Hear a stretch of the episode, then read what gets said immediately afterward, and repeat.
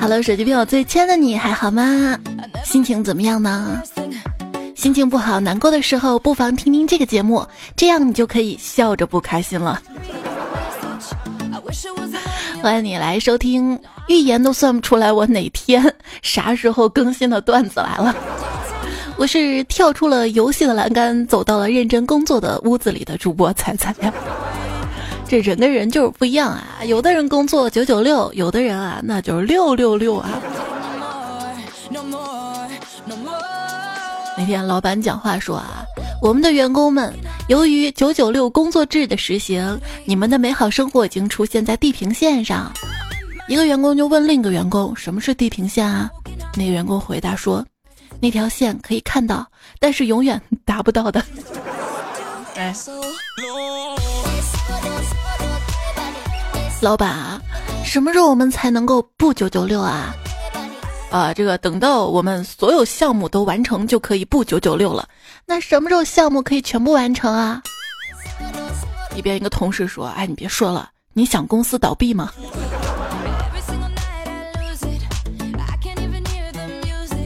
一天啊，老板讲话说：“这个我们今天来宣布两件事情，一是公司以后实行九九六制度，二是公司的大门啊要涂成紫红色。”然后就员工说：“老板为什么要把公司大门涂成紫红色啊？”很好，看来大家对实行九九六制度没有意见啊。一天，秘书跟老板说：“老板啊，您继续要求九九六，而且裁员超过百分之二十的话，怕是他们会跑路啊。”老板说什么？就是说我还能再裁百分之十九啊。一个毕业生想加入一个公司，于是他去找老板谈。老板说：“你打游戏吗？嗯，是不是打一点？你知道打游戏很耽误工作吗？嗯，既然您这么说，以后不打了。那你参加聚会吗？偶尔参加。那你知道聚会很耽误工作吗？嗯，既然你这么说，我以后就不去聚会了。那你谈恋爱不？我现在有个女朋友。那你知道谈恋爱很耽误工作吗？嗯，既然您这么说，我回去就跟他分手。啊，很好，欢迎加入我们公司。”当然，谁愿意这么活着？一位经济学家就提醒资本家，说是你压缩员工的休息时间，员工们用于消费的时间就会越来越少，消费欲望也会减退，再这样下去就要消费不足了。资本家惊喜的说：“什么还能再压缩员工的休息时间？” 有一个员工问另外一个员工啊：“你经常听我们老板的内部讲话吗？”另一个员工说：“当然了。”不然我怎么知道我们现在生活是修来的福报啊？农民的儿子能成为资本家吗？不可能，现在资本家都有儿子。话说啊，这个资本家的儿子、中产的儿子跟农民的儿子，有一天啊，他们就商量啊要见一面，结果啊，中产的儿子迟到了，迟到之后他解释嘛，他说对不起啊，我刚在为考大学而备考。什么是大学？农民的儿子问：“什么是考试？”资本家的儿子问。有人就说了啊，这个资本家做饭有保姆，开车有司机，小孩有专职妈妈，很多事儿都有人替他干。而普通人的九九六意味着什么呢？小孩像死了爹，老婆像死了老公，呃，爹娘像死了孩子，而工资就像像每个月领着这个死人的抚恤金跟住院费啊。来来来来来，你会说话多说点。这个丧偶是育儿，守寡是婚姻，这些都可以推卸到九九六上了，是吗？要是资本家没了，我们上哪儿去找工作维持生活呀？啊！可是很多年前有人说，要是地主没了，我们上哪儿去种地呀？现在的工资啊，不上万，真的不好意思讲出来。就拿我来说吧，我一个月工资零点二万。今天去银行 ATM 机排队取钱，轮到我的时候，卡一查，余额为零，十分失望，马上退卡准备走人。身后一女的就问我了：“没有钱了？”我迟疑了一下，嗯。随后身后的长龙队伍瞬间消失，想解释还是算了。哎呀，心心好累啊！我要消失在这茫茫的人海，是什么让我粗线呢？今天微博一个热搜啊，比穷大赛。哈哈，终于有我能参加的比赛了啊！我都快把我淘宝购物车里的宝贝价格背下来了。我每天看一遍，就等着降价；再每天看一遍，就等着有钱。我为什么九九六？我为什么每天晚上加班到这么晚？那是因为我们公司晚上加班管晚饭呢。我为什么要吃晚饭呢？是我这么能吃吗？不是，我不想花钱再吃早饭了呀。为什么很多上班族有条件带饭而不带呢？嗯，因为如果带了，那他整个上午都没有办法专心工作了，一门心思只想着什么时候去吃掉它。不是说好像不带饭，一个上午就不想着中午吃什么了吗？啊，早早就想着外卖变什么呀？看到一则减肥经验啊，说只要每顿都吃贵的，最后就会因为心疼钱而瘦下来。呃，我就用了这个办法，现在是个破产的胖子。知乎上有个问题啊，说当代大学生吃得起水果吗？啊一个回复就说啊，上大学之后觉得水果这种东西太贵了，平时在家随便吃，并且还不屑的那些苹果啊、梨啊，现在站在水果摊前的我，只能闻一闻、摸一摸。这是一个悲伤的故事，我也深有体会啊！我上大学的时候，看到校门口的水果摊那么赚钱，我都想嫁给卖苹果的了。而现在啊，我变了，我只想自己卖苹果。经历了很多事情啊，你会发现包容度啊跟接受度都高了。我能接受丁克，能接受不婚，能接受我身边的人出柜，能接受你来，能接受你走，等等的一切波澜不惊、云淡风轻，但始终接受不了自己穷。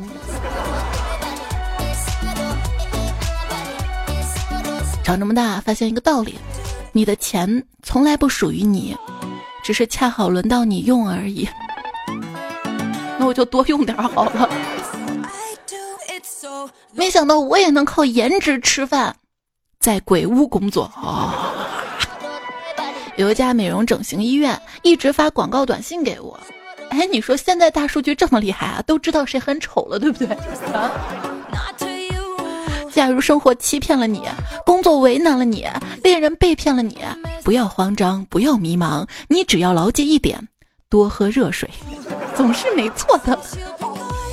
那天要去看医生，大夫，我我我估计我肾不好啊，我我老想着尿尿，一个小时恨不得去十次，这可怎么办啊？多喝热水。你是说多喝热水就能解决了吗？多喝热水包治一切吗？不是，我说你这是肯定是多喝热水导致的，这有点道理。今天朋友圈看有人说啊，今天老师上课讲到一个病人。做根管治疗的时候，把器材放在他胸口，他就哭，哭的止不住那种。本来以为弄疼了或怎么样的，后来做完了，一问是伤心乳头综合症，这是一种心理障碍疾病，至今原因不明。有很多患者把乳头切除了，另外还有害羞膀胱综合症哇！我这我还专门去上网搜了一下，还真有这个病啊，伤心乳头综合症。可是得这个病把乳头切除了，那切的时候那不哭死哈？还有没有什么奇怪的病啊？看到一些科幻电影里面啊，你会发现，西方国家的科幻电影里，辐射呢会创造出超级英雄；而在日本的科幻电影里，辐射会创造什么？创造怪物。所以历史对很多事情都造成了影响。在我国啊，辐射那是上火的表现啊！绿巨人喝中药，多喝点儿，那那就会恢复正常了。说到日本啊，今天看到网友在吐槽嘛，说在日本办租房需要手机号和银行卡，办手机号需要住址跟银行卡，而办银行卡需要手机号跟住址。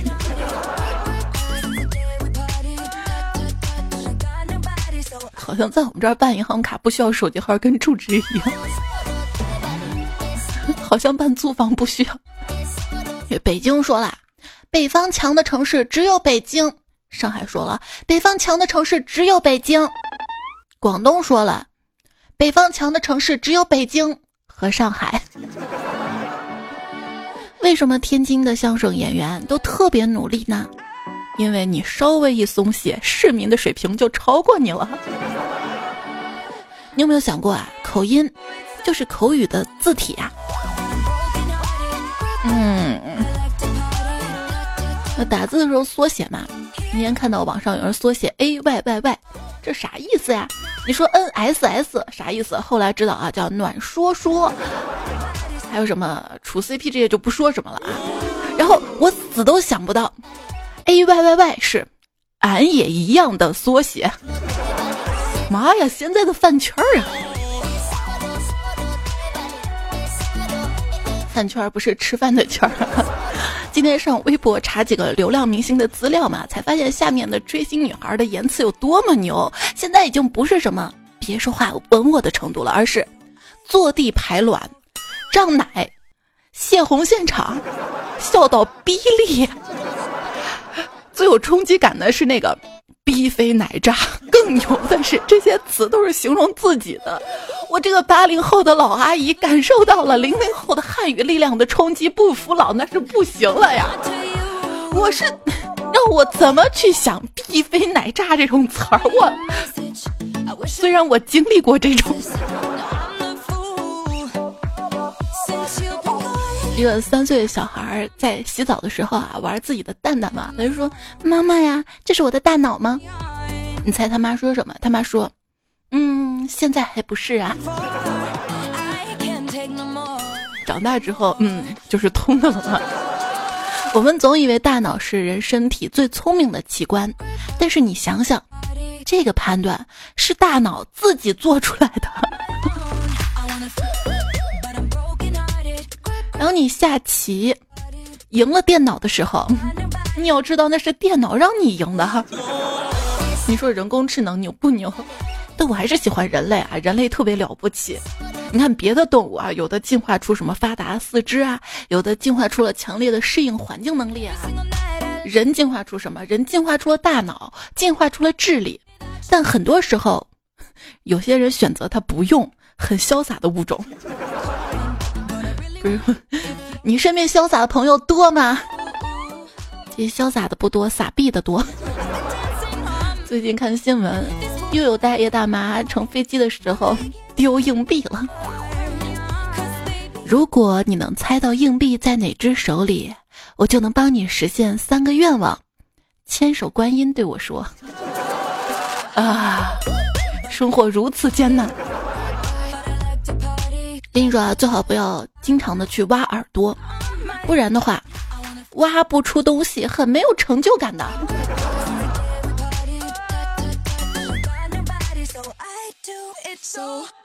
手机一摔，帮电池跑了出来，这种现象现在孩子没见过吧？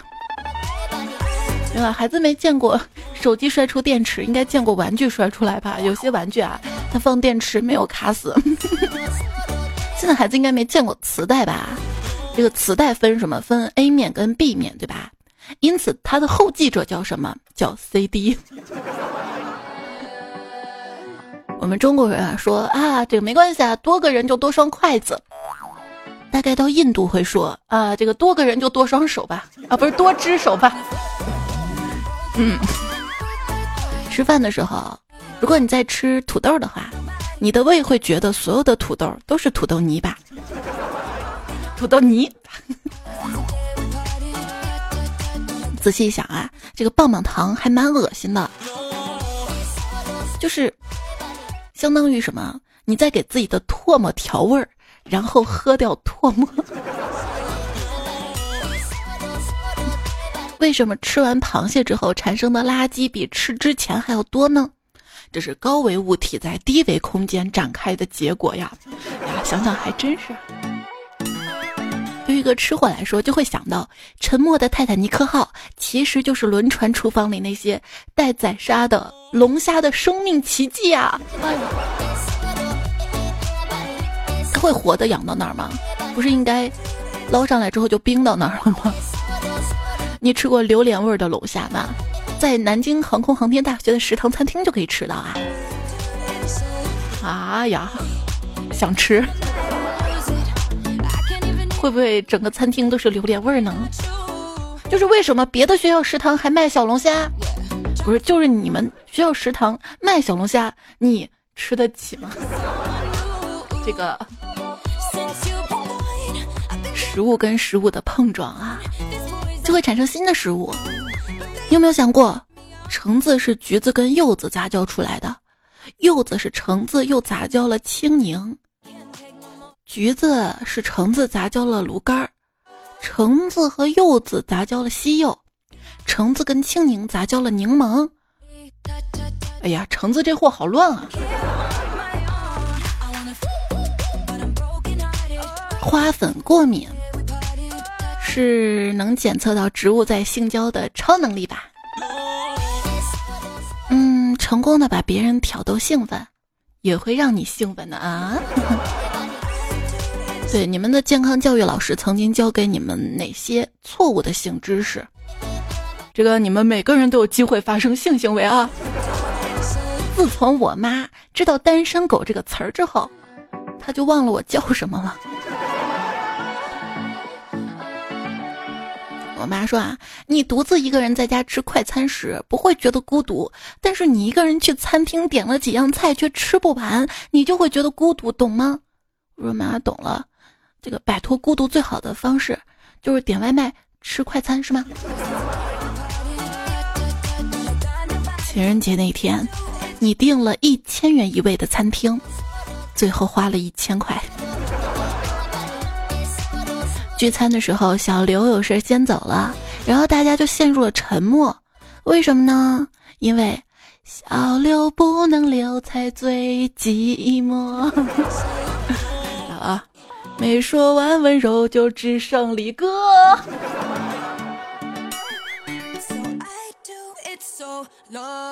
孤独不可怕，就怕孤独会说话。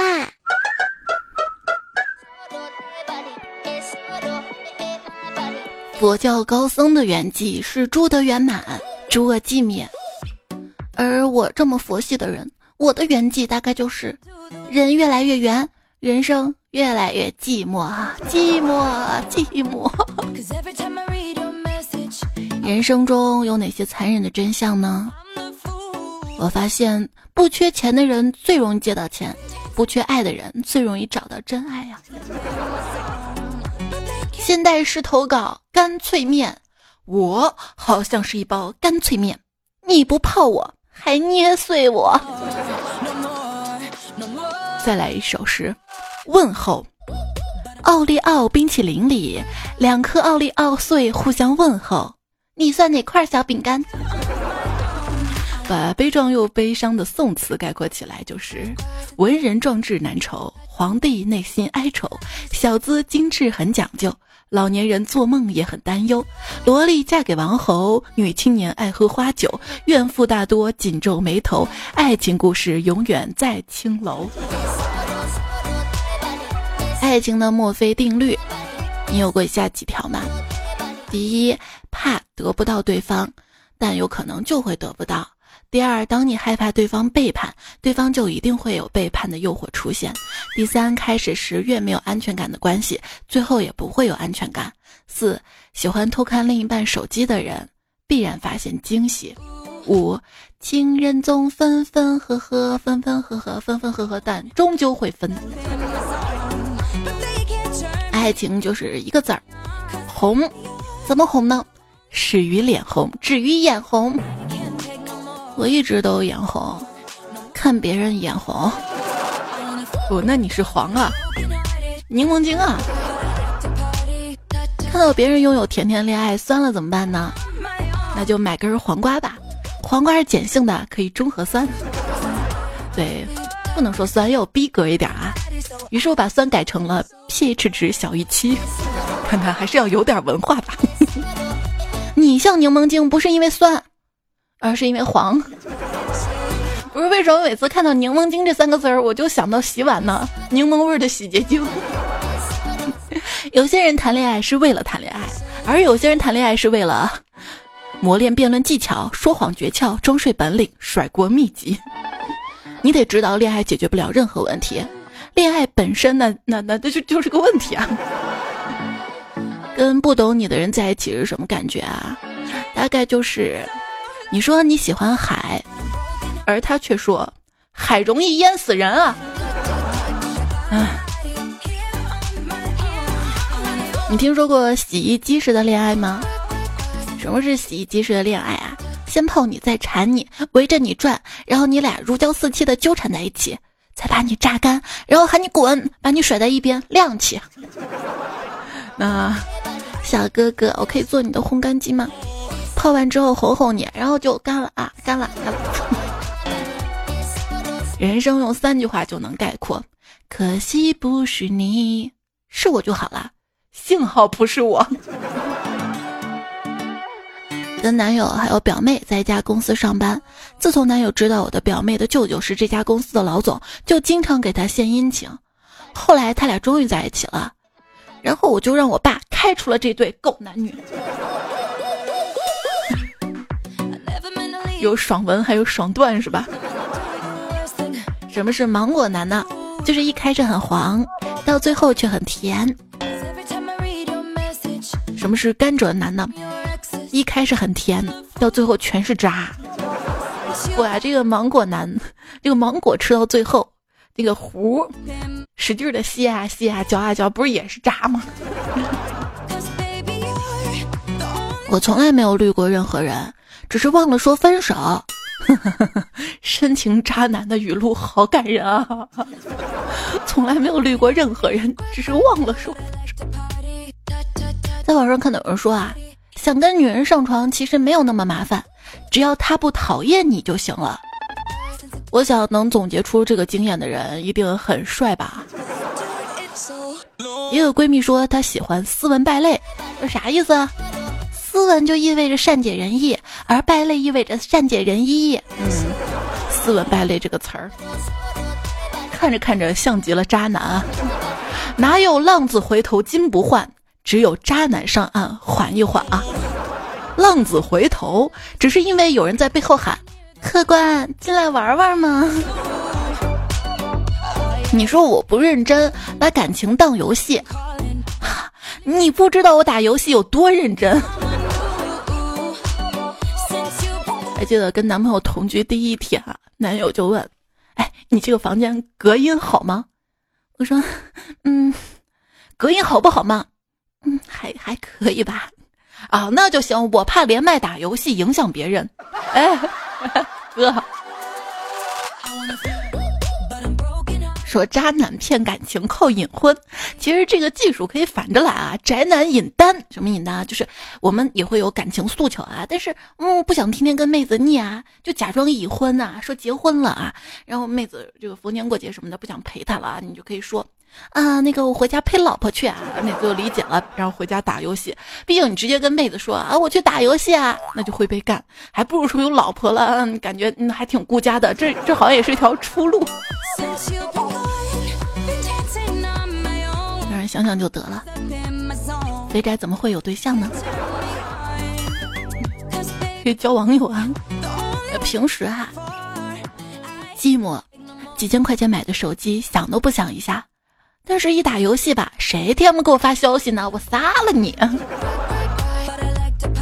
还记得当初啊，第一次跟男朋友玩的比较晚，喝的有些醉，他把我送到家楼底下，我说你要不要上去坐一坐啊？他不上，扭头就走了。我觉得他人不错，后来相处之后，我发现我果真没有他那些游戏魅力大啊。你们说我无意中获得一个奇葩的人生成就，把绿了自己的前女友介绍给了渣男骗子，并因此给他带来了第三次婚姻的失败。哎呦，哎，把绿了自己的前女友介绍给渣男骗子，然后给他带来三次婚姻失败。我，请问这里谁更渣？大家留言里可以说说看啊。为什么我老是遇到渣男？我好好反思了一下，是不是因为不应该说因为了，应该说鸡我太美了。唐宁街的猫先生说：“高效排除渣男法，就有人跟你说恋爱，你别跟他废话，硬性考核：一、朋友圈背景墙放你，秀恩爱不屏蔽任何人；二、你对他说不接受婚前性行为，三个月之内不让他碰你；三、手机随便看；四。”给你花钱，三个月不让他碰我，他受得了，我都受不了。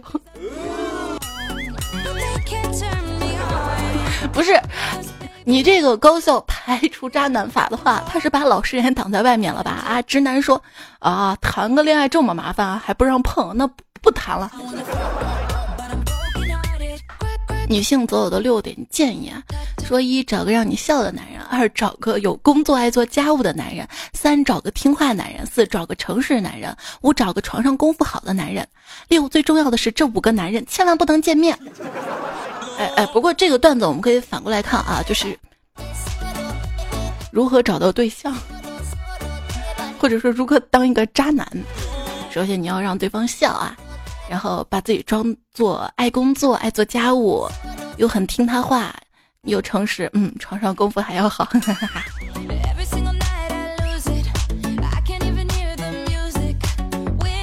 什么？像我这么不搞笑的人，想要逗女朋友笑，最大难点，那就是没有女朋友。嗯嗯，跟我一样。我就算玩遍了全世界的男人，也找不到属于自己的老公。我想，这大概就是所谓的玩世不恭吧。渣女语录：小哥哥好爱你啊，等会儿一起打游戏。男闺蜜，我有错，你居然还怀疑我。肚子饿，没钱了，做梦都想要这个。我还想哪点漏啊？我现在还没玩够。我不管，我想咋穿就咋穿。你好人，我不配，别再为我流眼泪。你有没有渣女啊？我想跟你谈恋爱啊，最好是二十岁左右，人美妖娆，身材劲爆，家财万贯的渣女。我们互相折磨几个月，你每天送我保时捷、法拉利、兰博基尼，我每天被你虚伪的感情所欺骗，最后被你无情的抛弃。万般无奈之下，收下你给我的三个亿的分手费，哭晕在厕所。没有的话，我等会儿再问一遍啊。有啊有啊有啊，我就是啊，我以前就是这样的渣女，就是因为太渣了，甩的人太多了，我那几十个亿很快就分光了啊。男人最怕什么？女人啊，那女人最怕什么？除了男人啥都怕呀。女人都想找见过世界的男人，而男人呢都想找涉世未深的女人。呵呵，涉世未深的女人，涉世未深这个词儿盯久了，我感觉我要面壁了啊！不知道我在想什么。如果你想知道一个女人是怎么想的，那你就看她的脚。如果她的脚在她的耳朵后面的话，那就证明她很爱你哦。嗯嗯。如果一个男孩对你说，你今天的香水我很喜欢，那么他不是喜欢香水，而是喜欢你啊，想更凑近了闻。如果女生动不动就用小拳拳捶你，说明她对你有意思；如果一个女生见谁都捶，那说明她是一个拳击爱好者啊。话说，一位拳击运动员的妻子在夜里被声响弄醒了，他看见卧室里站着一个贼。她不慌不忙地弄醒身边的老公，镇定地说：“亲爱的，起来吧，有人找你做家教啦。”说到做家教啊，有一次我考试没有考好，放学一回家，我爸就拿扫把捶我。这时我想起老师说的话：“要关心父母呀。”于是，我边被打边对我爸说：“你没吃饭吗？” 别问我怎么死的。不过我爸妈也是挺关心我的，还记得高三的时候学习紧张，我爸关心我啊。有一次我洗头，我爸听到水声在问我洗什么，我说洗头呢。他说：“那你去睡吧，头放下来，我给你洗。”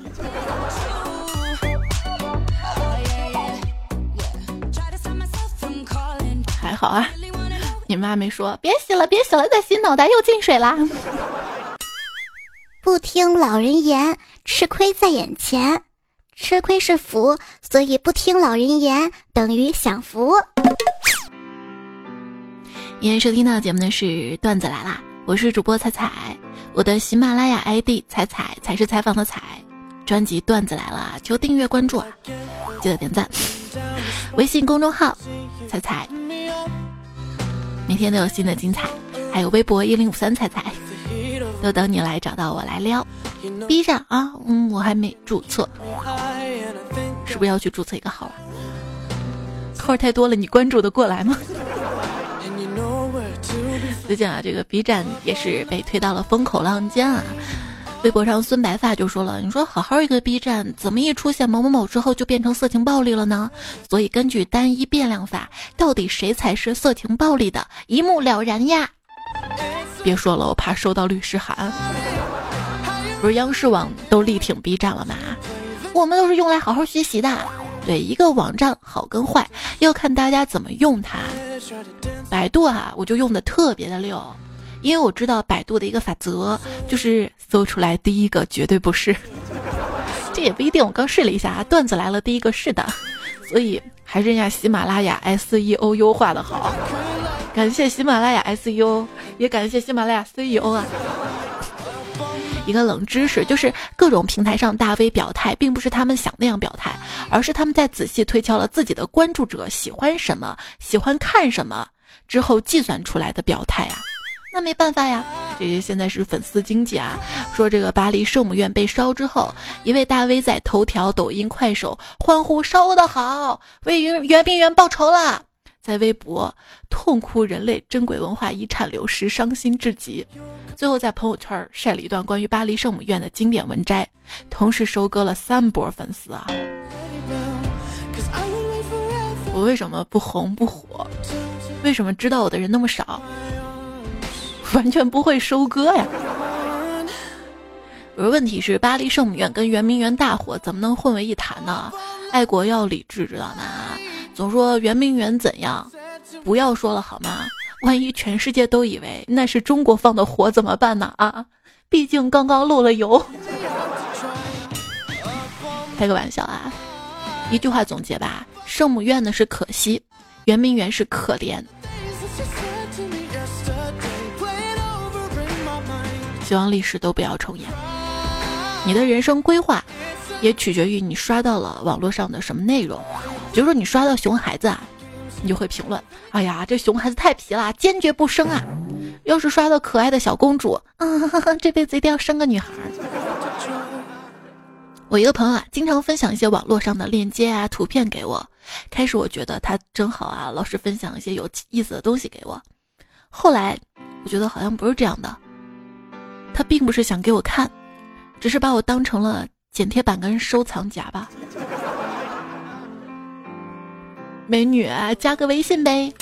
这男孩子总觉得加了微信就能够有进展，其实加微信就是他最大的进展啊。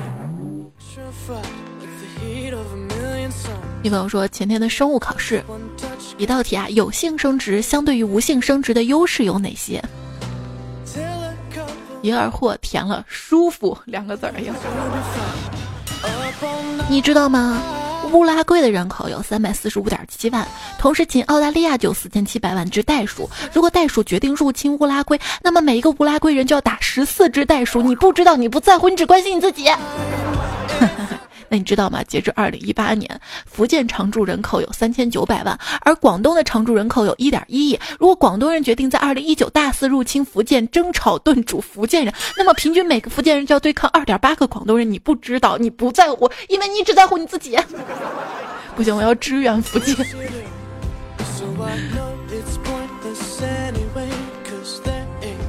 四月十五号这一天，会发现发生了很多大事啊，历史上。林肯遇刺后伤重不治，泰坦尼克号沉没，波士顿马拉松爆炸，巴黎圣母院大火。在巴黎圣母院起火之前，国际的知名游戏开发碧玉在《刺客信条：大革命》这个游戏当中用了两年的时间重现了巴黎圣母院，这将有机会对巴黎圣母院进行一比一的重建。然后就有一个词儿啊，预表世界文化遗产保护修复专家用心做遗迹，用脚做游戏。哦。所以你不经意做做的一件事情啊，可能就是你怎么做都是有用的。所以你怎么样努力，哪怕方向不对，但是努力是没有错的，你知道吗？嗯，肥而不腻的皮皮爸说：“彩彩呀，你也在西安啊？你去奔驰店，二话不说坐在车盖上哭。销售员问：你还没买呢，你哭啥？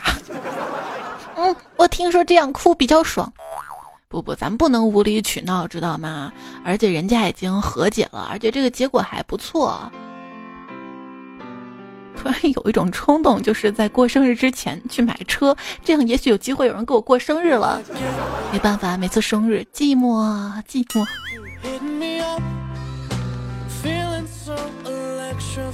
HBW 说，西安奔驰事件之后，我很担心，如果当初把六十六万给彩彩，会不会也马上漏油？呃，你会给我六十六万吗？你评论里连六六六都舍不得给我打。像我这种工作九九九的人，如果你真给我六十六万啊，我不会买奔驰的，我大概会买一辆十万左右的车，然后剩下的钱请大家吃喝玩乐，毕竟钱也是不是我的，是你给我的。来来来，给我一个试试啊！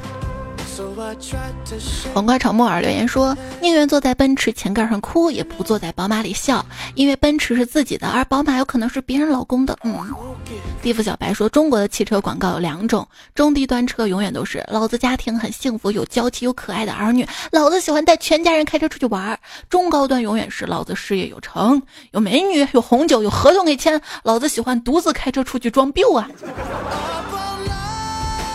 微博上啊，陆蛋先生今天发了一个长段子啊，这个段子嗯，跟大家分享一下吧。长文深入。如最近成立了一个小公司，我决定用九九七的工作制。很多年轻人不愿意，我就对他们说：如果你年轻的时候不九九七，你什么时候可以九九七？你一辈子没有九九七，你觉得你就很骄傲了吗？能够九九七是你们这些人修来的福报。当然，我并不会强迫他们接受不了九九七，你可以自己选择离开。我永远不会开除我的任何个兄弟，不配跟我一起奋斗的人，也不配作为兄弟。作为一个老板，我还是很人性化的，每天我都亲自去给他们买吃的。今天给他们买灌汤包，不过给我气坏了。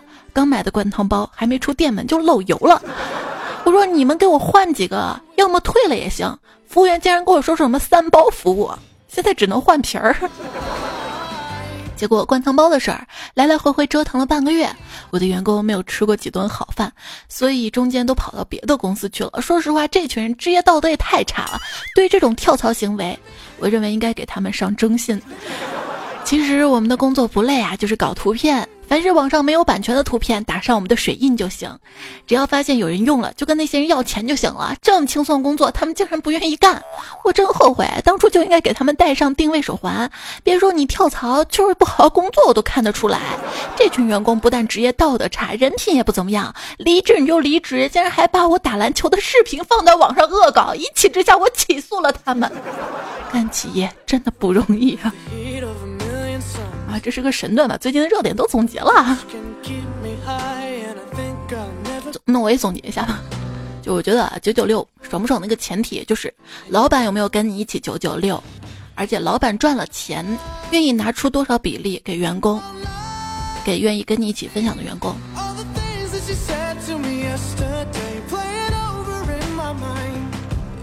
展静说。生活不易，本以为跌到地板了，没想到还有地下室；本以为跌到地下室了，没想到还有地窖，还没完呢，还有可能十八层地狱呢。网友雨夜漫步大祭司啊，今天发了一个微博，他说我的生日农历的四月初八，多年前我在庙里面溜达，被活佛座前大弟子给盯上了，他业务非常熟练，问我的阳历生日，立刻心算出了阴历生日，还惊呼施主与我佛有缘啊。再一看我在哈达上写的祈福词，家人平安健康，祖国繁荣富强，世界和平，更是不停的夸我佛心啊，佛性啊。那个时候吧，我脸皮薄，架不住这么夸，又觉得他业务如此娴熟，话术如此妥帖，确实有必要鼓励一下，就给了两千块钱。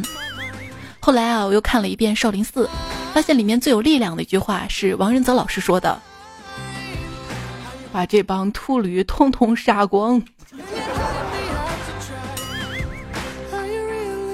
差不多先生说：“你求神，说明你相信神；如果神不帮你，说明神相信你啊，这 没毛病啊，逻辑满分呐。”今天我看一篇文章啊，说有人说拜佛求神是迷信，但是如果你焦虑一件事情，而你拜佛了求神之后，突然不焦虑了，那么为什么不去拜佛求神呢？为什么不用呢？就我们总是被教育说什么实用主义啊？什么是实用呢？还有一种是好用主义。如果做这个事情特别好用，又没害别人，可以试着用一用。各种说法吧，看你怎么想啊。所以有人说这个，哎呀，这个段子听段子啊没用没用，学不到什么知识。但是如果你听了开心了，嗯，缓解了一些焦虑，为什么说它没有用呢？为什么判断一个事情一定要问有用没用呢？比如说你找老公一定要找有用的吗？那什么是有用呢？对吧？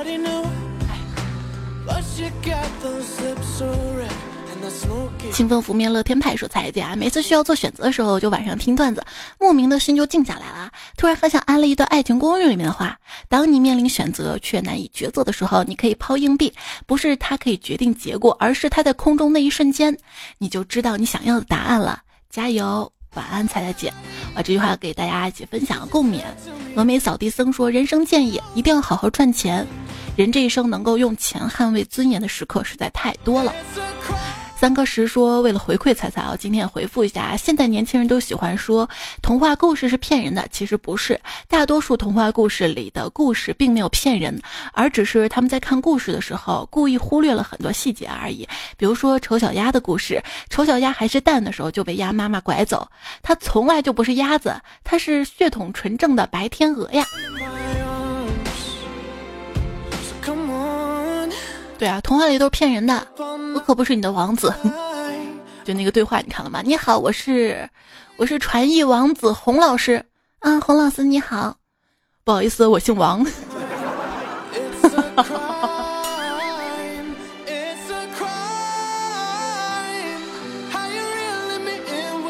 名字全是英文，我不认识。因为昵称嘛？我说彩彩，你体验过失眠听段子、听歌通宵是什么样的体验吗？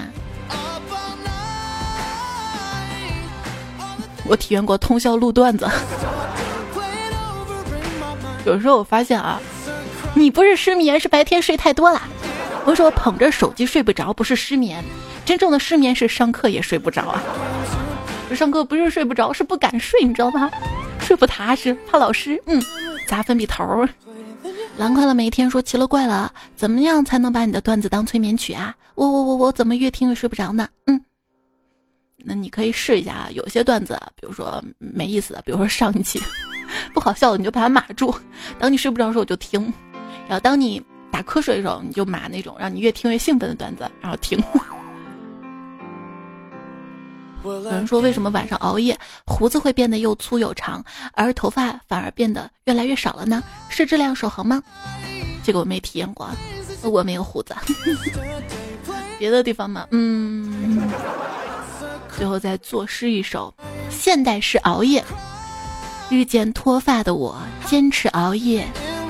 窗外的万家灯火逐渐熄灭，仿佛全世界都是灭我灯的女嘉宾啊！每天熬夜就等你来打扰，可是你总不来。不是，我来了你又让我滚的，我干脆不来了。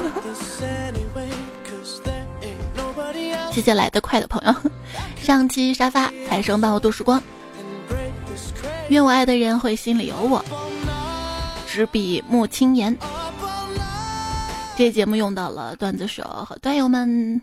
有扑哧 A 岛匿名版，海洛因杰克波比教授，风样的胖子嗜酒少女，单身狗不为怒，一只小胖鸡啊，光消失地方快递员吴彦祖，北平剑客大西姐，残绿少女金森图，一瓶日记女儿情，纵纵用了一心彩红火火他们提供或者原创的段子，感谢你们喽！今天先分享到这儿啊。我最近这两天啊，在恶补留言回复啊，刷有很多很多，感觉够攒一期节目了。那不行，我们再单独做一些互动留言吧吧。谢谢你的支持，记得多多点赞会变好看，多多留言会变有钱。你在怀疑为什么多留言会有钱？我跟你说一位段友真实的事儿，他因为习惯性的每次我发节目给我留言，后来他保持了一个习惯，就是领导一发朋友圈，他就习惯性的留言，说什么“我好爱你啊，支持你啊”，就各种正能量的词儿。结果领导就早早的注意到他，多多注意到他了，升职加薪就有他了。所以你留言里记得留正能量啊！好啦，跟你说晚安啦。下期段子来啦，我们再会喽。哦，上期说的什么？下期可能是糗事播报，以后一定不在节目最后立 flag。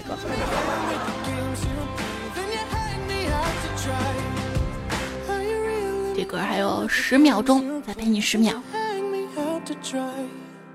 我平时挺会挑刺儿的，怎么吃鱼的时候就不行了呢？